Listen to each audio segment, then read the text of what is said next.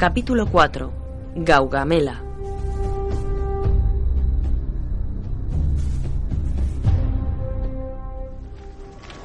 Posees ya las tierras al oeste del Éufrates y Darío te ha ofrecido a su hija en matrimonio. ¿Cuándo un griego había recibido tales honores? No son honores. Parmenio, son sobornos. Cierto. Que los griegos aceptaron. Hasta hoy. Sí. Tiene razón. ¿Olvidas que el inductor del asesinato de mi padre duerme al otro lado del valle? Vamos, Alejandro, no estamos del todo seguros de que hubiera oro persa detrás del asesinato. Parmenio? Pero Pero eso no Parmenio, importa. Parmenio, sabes que eso no es cierto. Tu padre te enseñó a no someter jamás la razón a la pasión. Escúchame, Alejandro, reorganízate. Regresemos a la costa para reclutar más tropas. Lo haría si yo fuera Parmenio. Pero soy Alejandro. Y ya que la Tierra no tiene dos soles, tampoco Asia tendrá dos reyes. Estas son mis condiciones. Y si Darío no es un cobarde que se oculta tras sus hombres, se enfrentará a mí mañana. Y cuando se incline ante Grecia, Alejandro será magnánimo.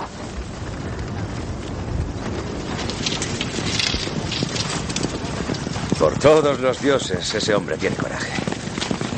Reconócelo, Parmenio, así que... Divirtámonos esta noche, ya que mañana cenaremos en el Hades.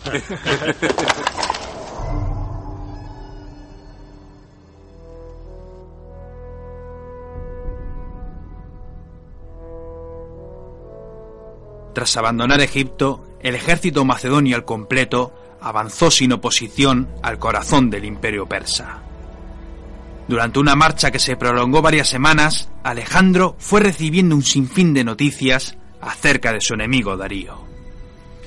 El rey de los persas había llamado a todo el mundo. Mientras los macedonios perdían el tiempo asediando Tiro y Gaza, Darío formó el mayor ejército nunca visto. Los informes eran caóticos. Algunos le decían que por lo menos había 100.000 persas. Otros hablaban de medio millón.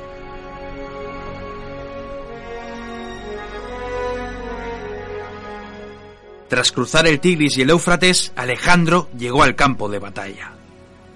Decidió montar el campamento para que sus hombres descansaran. Los informes seguían siendo caóticos. Los soldados estaban tan asustados que Alejandro en persona avanzó con sus generales a inspeccionar el terreno.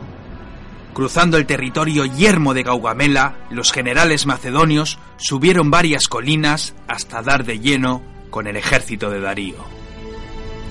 Nadie fue capaz de decir nada.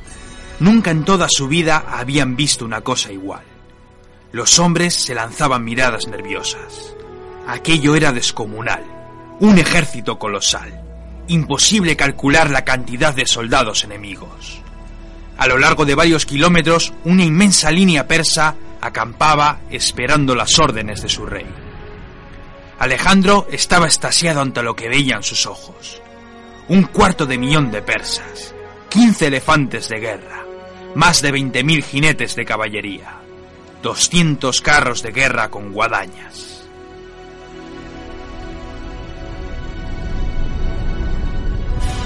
Los persas se habían desplegado a lo largo del territorio.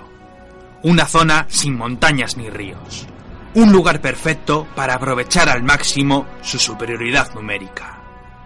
Cuando los generales volvieron al campamento, estos se reunieron en la tienda de Alejandro. Miró a sus oficiales. Eran los hombres más valientes del mundo conocido. Confiaba en ellos, pero entendía que aquella prueba podía superarles.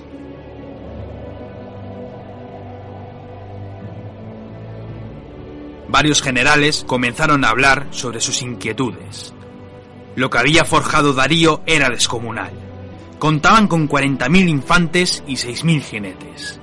No eran suficientes.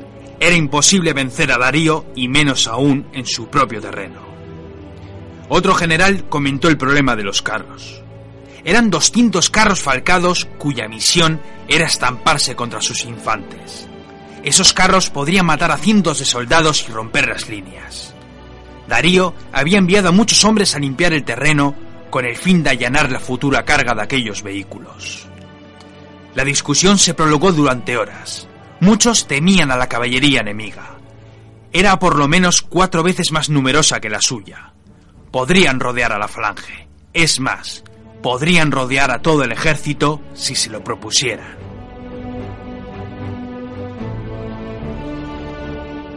Algunos suplicaron a su rey que lo meditara profundamente. Podrían regresar a la costa y reclutar más soldados. También podrían pactar una paz con el persa. Darío había ofrecido a una de sus hijas, además de vastos territorios, a cambio de la paz. Alejandro no quiso saber nada del asunto. Son sobornos, les gritó. Son sobornos. Darío agoniza. Sabe que esta es su última oportunidad.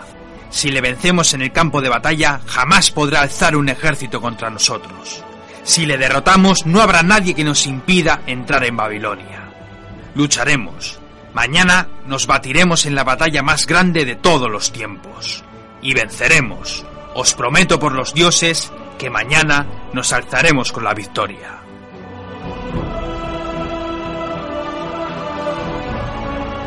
Alejandro salió de la tienda y comenzó a caminar entre sus soldados. Podía sentir el miedo entre sus hombres. Sin embargo, no lo demostraba. Nunca se quejaban y nunca demostrarían a su rey que estaban espantados. Alejandro les saludaba uno a uno. Conocía sus nombres, comía con ellos, luchaba y sufría al igual que ellos. Todos, absolutamente todos, les seguirían hasta el mismísimo Hades.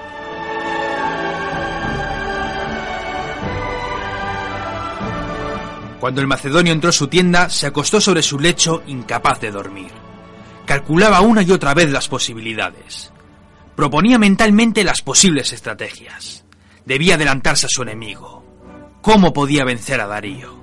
¿Cómo podría poner en fuga al ejército persa? ¿Cómo evitar que su ejército fuera rodeado? ¿Cómo vencer a los carros de guerra?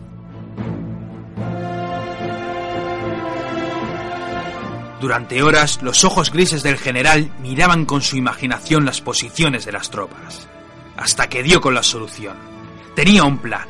Sabía cómo iba a luchar el ejército persa, y sabía cuál era su único punto débil. Darío.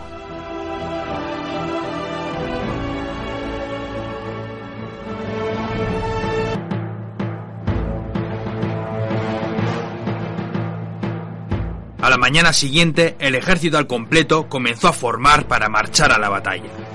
Los caballos estaban preparados.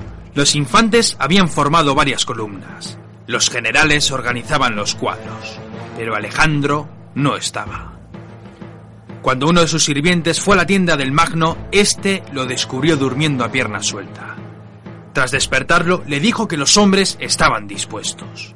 Aquella noche, tras haber calculado la táctica, el rey durmió profundamente. Sabía que la victoria iba a ser inminente. Cuando Alejandro salió de la tienda, hizo llamar a sus generales para explicar la estrategia. Ninguno dijo nada. Todos confiaban en Alejandro. Si tenían que morir, morirían con honor en el campo de batalla. Alejandro se subió a lomos de su fiel bucéfalo. Mientras cabalgaba, pudo observar a sus hombres. Los infantes formaban cuadros individuales. Cada uno de ellos avanzaba mostrando al dios Apolo sus impecables arisas. El momento de la verdad había llegado.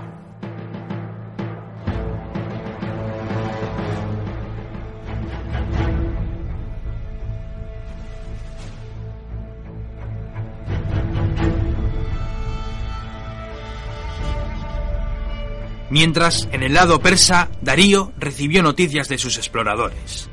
Los macedonios iban en su encuentro. El rey se mofaba de la situación. Sus generales tampoco daban crédito a la locura de Alejandro. Generales, ese loco viene a luchar contra nosotros. Entre risas, el rey comenzó a impartir órdenes. Seguirían con el plan. Lo habían preparado durante meses. Solo una tercera parte de su ejército era profesional. Miles de hombres eran simples reclutas obligados a servir a su rey. No iba a cometer errores. Darío en persona dirigiría su ejército.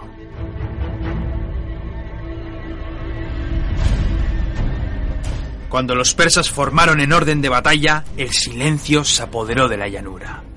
Darío había situado a toda su infantería en el centro de la formación. Los flancos estaban cubiertos por miles de jinetes. Los carros, como no, esperaban impacientes.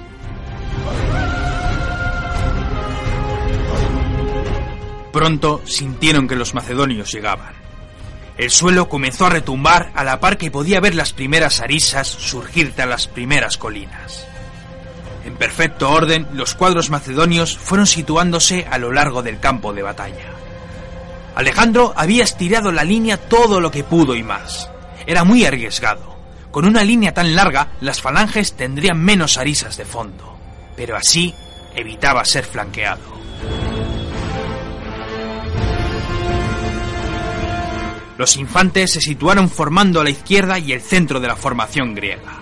Alejandro le dio el mando del flanco a Parmenio, quien debía frenar a los persas costase lo que costase. Tendría de nuevo a sus tesalios para resistir con la falange. Por su parte, Alejandro comandó la derecha formada por miles de jinetes, además de infantes y arqueros. Situó una línea más pequeña de piqueros en la retaguardia, como una reserva, algo inédito en su estrategia.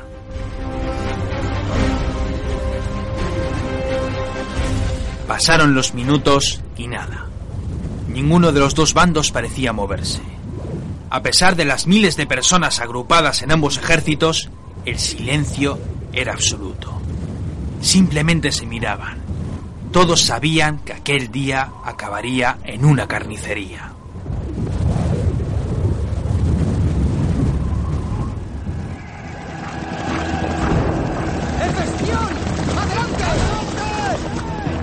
Fue entonces cuando Alejandro dio la orden de avanzar. El ejército al completo se puso en marcha. Miles de sandalias comenzaron a avanzar sobre aquella árida tierra. El polvo comenzó a cubrir el avance de los soldados. Darío estaba extrañado. La falange macedonia avanzaba en oblicuo creando una formación diagonal. La derecha enemiga avanzaba mientras que la izquierda quedaba rezagada. Alejandro siguió por la derecha con paso firme. Algunas unidades de caballería persa chocaron con la derecha de Alejandro. Había varios ataques y contraataques. Se estaban probando mutuamente. Darío comenzó a dar órdenes a su primera línea. Los hombres se dispersaron y dejaron paso libre a los carros. Los 200 carros al completo avanzaron lentamente. Los griegos estaban demasiado lejos para disparar sus flechas.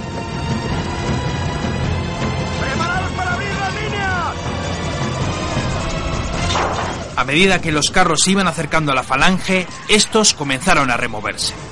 Lo habían ensayado en múltiples ocasiones. Los cuadros macedonios se abrieron de par en par creando unos pasillos entre ellos.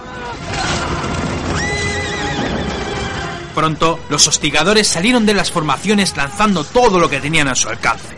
Las flechas y los proyectiles de las ondas comenzaron a surcar el cielo derribando varios carros. Pese a todo, la carga no se detuvo y cuando estos llegaron a las líneas macedonias comenzó el caos. Muchos carros pasaron por los pasillos creados por la falange sin apenas dañar a los hombres. Otros, por el contrario, se estamparon de lleno con las arisas. Cientos de hombres de uno y otro bando cayeron al suelo. Las cuchillas de las ruedas comenzaron a hacer de las suyas. Docenas de miembros y pedazos de hombres fueron cercenados en la carga. Muchos carros se estrellaron contra los muros de las arisas, encontrando una muerte casi instantánea.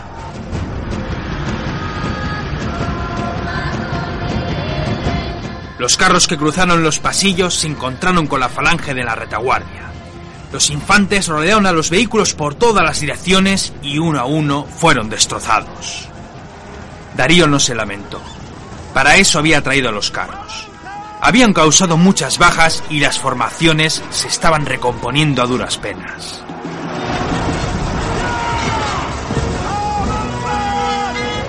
Alejandro, por su parte, siguió en su posición sin ayudar al centro. Seguía tentando al rey persa. Darío ordenó que sus primeras líneas avanzaran al encuentro de la falange mientras miraba sus dos flancos. El flanco derecho macedonio estaba muy cerca de sus líneas. El izquierdo, por el contrario, estaba muy lejos, pero estaba demasiado estirado. Era muy tentador. Tenía miles de jinetes bajo su mando. Había llegado el momento de rodear al enemigo. si acosaba a los flancos macedonios, las formaciones se derrumbarían. Ordenó a su general Maceo atacar la izquierda griega. El general avanzó con sus hombres apoyados con miles de jinetes, además de un gran núcleo de infantes. Después llamó al general Besus. Debía avanzar con toda su caballería y tomar el flanco derecho macedonio, donde se encontraba el mismísimo Alejandro. Besus, al mando de la caballería, comenzó a virar con su formación hasta lanzar una carga en el flanco de Alejandro. Cientos de jinetes de uno y otro bando cayeron en el primer envite. Los persas les superaban ampliamente en número, pero los macedonios no retrocedían.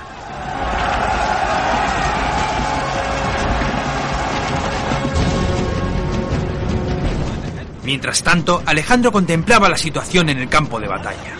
El polvo levantado por el fragor del combate apenas le dejaba ver lo que sucedía en su flanco izquierdo. Maceo había cargado con todos sus efectivos. La falange resistió con sus arisas la primera embestida. Aquello era descomunal. Miles de jinetes infantes luchaban sin dar un paso atrás. Parmenio se desesperaba. La línea era tan larga que las falanges comenzaban a tambalearse. La caballería enemiga buscaba su flanco desesperadamente. Parmenio volvió a estirar la línea con sus propios hombres, creando una línea de falangistas que formaban una especie de anzuelo. Estaban acosados por todos los puntos. Si Alejandro no se daba prisa, todos morirían en cuestión de minutos.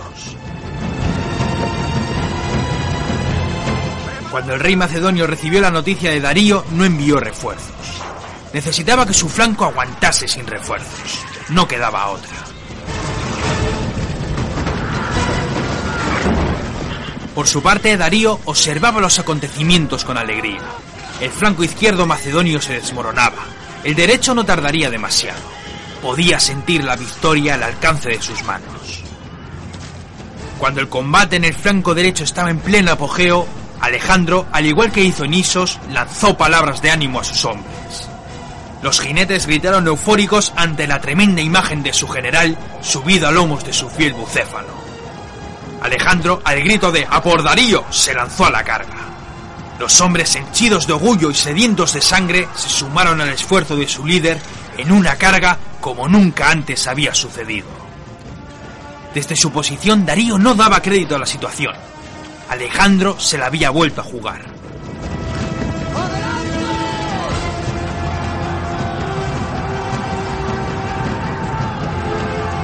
En cuanto su caballería comenzó a luchar contra la derecha macedonia, surgió de manera inesperada un enorme hueco entre su infantería y su caballería.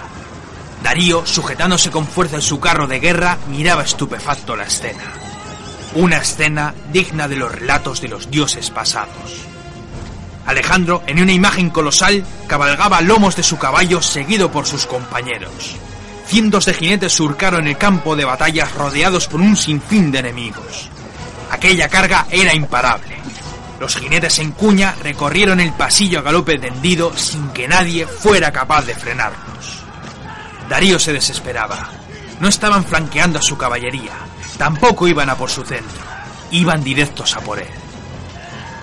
Aquella sublime carga de Gaugamela se estrelló contra los inmortales de Darío, destrozando sus primeras líneas. Miles de hombres caían atravesados o aplastados por los caballos macedonios. Muchos huían chocándose con sus compañeros de la retaguardia. La matanza era tan descomunal que Darío era incapaz de dar órdenes. Los hombres caían por doquier. El suelo se había convertido en un barrizal de la cantidad de sangre derramada por los suyos. Darío podía ver a su enemigo mortal aproximándose con furia. Nada podía detenerle. Iba a matarlo.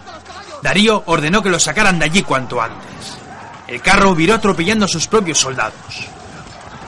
No podía escapar subido en su carro y por ello se subió a un caballo y huyó a galope como un cobarde. Alejandro gritaba con furia su nombre mientras seguía derribando enemigos. El centro persa se desmoronó en unos instantes. Los hombres huían por sus vidas. Alejandro estaba decidido. Mataría a los persas y cazarían a Darío. Fue entonces cuando recibió un mensaje de Filotas, el hijo de Parmenio. El mensaje era rotundo. La izquierda no podía aguantar más. Estaban siendo flanqueados y la falange no podía resistir. Alejandro furioso no sabía qué hacer. Cazar a Darío o salvar su flanco. Tras unos instantes de reflexión, Alejandro reagrupó a su caballería. Si el flanco caía, la batalla estaría perdida, y no podía permitirlo. Tras agrupar a sus fuerzas, el macedonio, a la cabeza de sus hombres, regresó para apoyar a su falange. Los persas, viéndose acosados por la caballería macedonia y a sabiendas que su rey había huido del campo de batalla, decidieron replegarse. La batalla había terminado.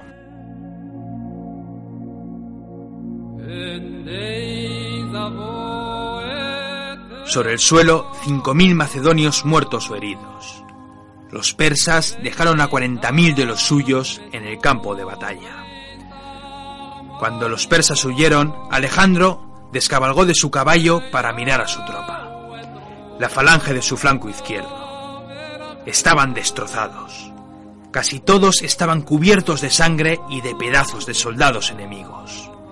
No eran capaces de articular palabra alguna habían estado por unas horas en Herades. Parmenio observaba a su rey. Su armadura estaba salpicada de sangre. La mayoría de sus hombres estaban heridos y aún así habían seguido combatiendo.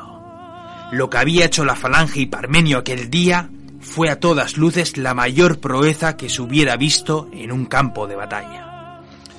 Alejandro no podía estar más orgulloso de sus hombres.